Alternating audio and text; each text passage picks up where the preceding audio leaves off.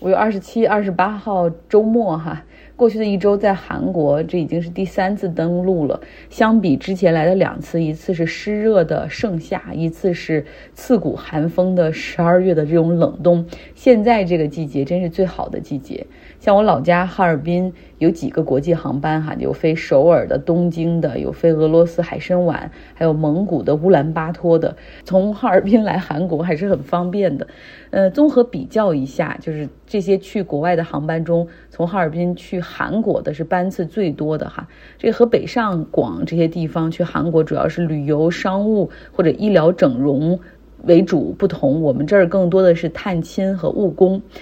其实我对这些朝鲜族同胞，他们的口音是更接近朝鲜，还是更接近韩国，很感兴趣。于是还查了一下哈，就是说查了一下，说这个黑龙江的朝鲜族，他的口音是庆尚南道这个地区。庆尚南道就是韩国南方这边靠釜山大邱这边的口音，呃，然后也特意查一下为什么会那么远的那么南靠韩国南部的人，最后移居到了中国最北方，也就是这个朝鲜人当时开始移居中。中国的时候，像北方就是靠着这个离着鸭绿江很近的那些，他们就先移到了江对岸这边。然后南方的这些，因为战乱，慢慢的走上北上，那只能一看这个这江对岸，也就是延吉、吉林这边，很多其实都已经没有地方，只能再往更深的内陆去走。所以大概就是这样的一个原理吧。从哈尔滨出发的最佳路线到首尔，实际上应该是飞越朝鲜上空，但实际的路线哈，就是从东北南下走辽宁飞渤海，然后完全是绕开了朝鲜。理由其实也很简单的，就是不是特别安全哈，因为他们搞不好在发射什么、测试什么，然后技术还不是很成熟，做不到指哪儿打哪儿哈，而是打哪儿指哪儿。那韩国的旅游业现在目前已经恢复的七七八八，东南亚的游客很喜欢这儿，有很多泰国的游客、马来西亚的游客，年轻的欧美游客也非常的多，也是深受 K-pop、K-drama，就是那种韩国音乐、韩剧的这些影响，有一些年轻人就来这儿住上一个月，暑假来学习韩语。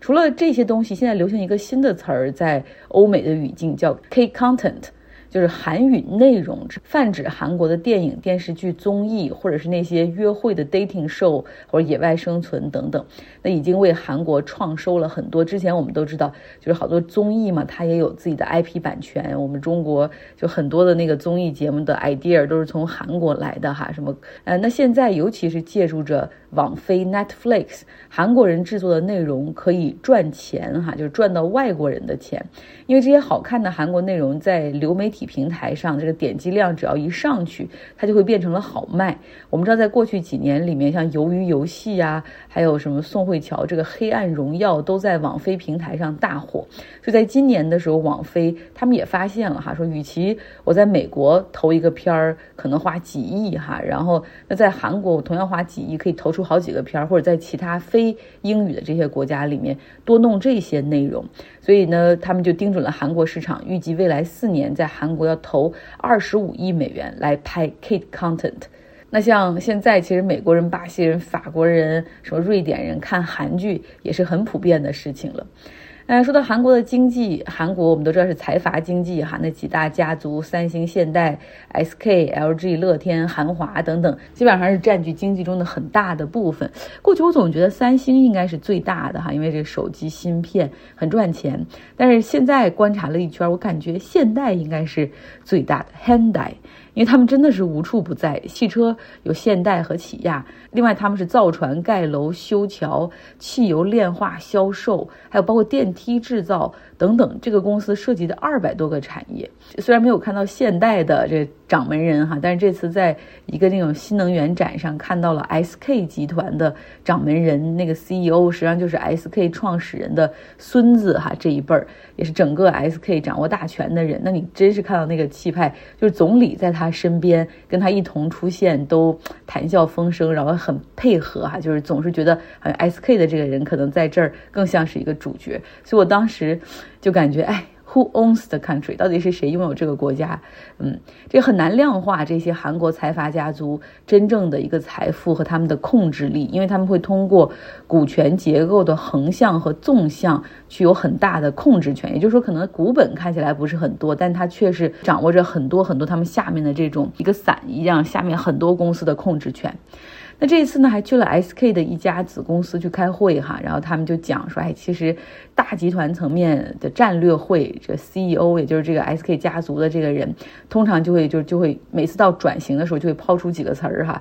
最近他的几个词儿就是可持续、创新、人工智能。下面主要的子公司就自己去消化哈，然后自己去制定策略。这个子公司之间的竞争是非常激烈的，因为都想脱颖而出。如果谁比如说稍微弱一点儿的话，子公司之间的兼并、整合、重组那是非常频繁的。所以这也就是可能一个家族企业到底怎么去保持它持续竞争力或者持续创新力的一个一个所在哈。快速求变哈，然后面对这哪个业务不行或者不赚钱的时候，也是毫不留情砍掉。那这次到 SK 大厦门前，它有一尊小的慰安妇的纪念铜像，然后我当时就很不懂哈，就是这一小尊铜像旁边是有那种安保路障，把这个铜像四周围起来，而且旁边确实有警察，而且马路对面还有一排的那种警察的大巴车在那儿。然后为什么？就是难道慰安妇的铜像也会招来这么大的争议吗？后来一问才知道，原来右翼分子他们每周三都会在这儿抗议，要求拆除这个慰安妇的铜像，然后有时候还挺激烈的哈。所以不同的政治环境之下，有的时候我们很难说清，就是他左右的意图哈，就是其实是不一样的。在美国的左和韩国的左。或者美国的右和韩国的右可能也是不一样，呃，韩国的语境之下，左翼就是主张两韩啊是真正的兄弟，两韩需要统一，两韩需要和平对话，这是一个很明显的标志。那右翼这边呢，就是明显就是朝鲜是敌人啊，需要时刻警惕，有必要的时候可以先下手为强，然后来进攻哈，然后要紧紧的和美国站在一起，必须要和日本合作，摒弃前嫌，淡化矛盾，发展经济。然后甚至有一些更极端的右翼呢，就成了 history denier，就否认历史的这一派，然后认为说可以淡化历史啊，可以忘记历史。那现在在民间有不少人对现在的总统尹锡悦哈，就是非常的气愤，一提起来就直接骂。呃，主要是因为尹锡悦对于日本的态度，我的认识的韩国朋友直接说怀疑尹锡悦是日本人雇的哈。他不仅是十二年来首次访问日本的韩国总统，而且他还推翻了之前韩。韩国最高法院要求日本企业对于韩国侵略占领期间强征的那些劳工进行赔偿的这个决定，然后认为说这应该是由韩国政府来制定一个方案，那他们制定的这个初步方案里面不包括韩国法院给出的那个诉求，就是它不包括要求日本政府道歉，不包括。啊，这个日本企业必须赔偿，然后他提出啊，不要让日本企业赔偿，这对于两国来说都很难，应该让韩国政府建立一个受害者的基金会，政府出一半钱，然后在这个六十年代那个时候，通过啊各种军工然后获益的韩国私营企业也来出一半钱，共同来解决对于受害者赔偿的问题。那另外呢，还有这个福岛核废水即将向海水排放，呃，那这个很多韩国人很生气、很气愤，然后认为，尤其是对渔民来说是非常气愤的。像我那有认识的朋友，他们就说打算从他们开始放核废水之后就不吃鱼了，所以现在就要疯狂吃鱼等等。说尹锡悦非常的差，在这个上面一点儿都没有对日本，呃，跟那个岸田见面的时候没有发出任何的声音。韩国政治的这种。对外哈，就是说该警惕谁或者该恨谁，到底是该警惕日本恨日本，还是说该警惕朝鲜恨朝鲜？所以你会发现，当一些政治问题被简化到一个黑和白、yes 或 no 的这个地步的话，那就很容易造成分化和撕裂哈。嗯，然后我也认识的一些朋友说，就是他们甚至有的时候和父母就没有办法对话，家里吃饭的时候最不能谈的就是政治哈，否则就真的要翻桌子会爆炸、抬腿走人的那种。如果大家还记得前总统文在寅，他是左派的嘛，在任期间邀请金正恩在板门店进行会晤，哈，那真是历史上的那种握手的时刻。然后之前两韩还一起参加了冬奥会的这种开幕式，然后他还和这个金正恩经常通信等等。那和现在的总统尹锡悦就形成了这个左右之间鲜明的对比。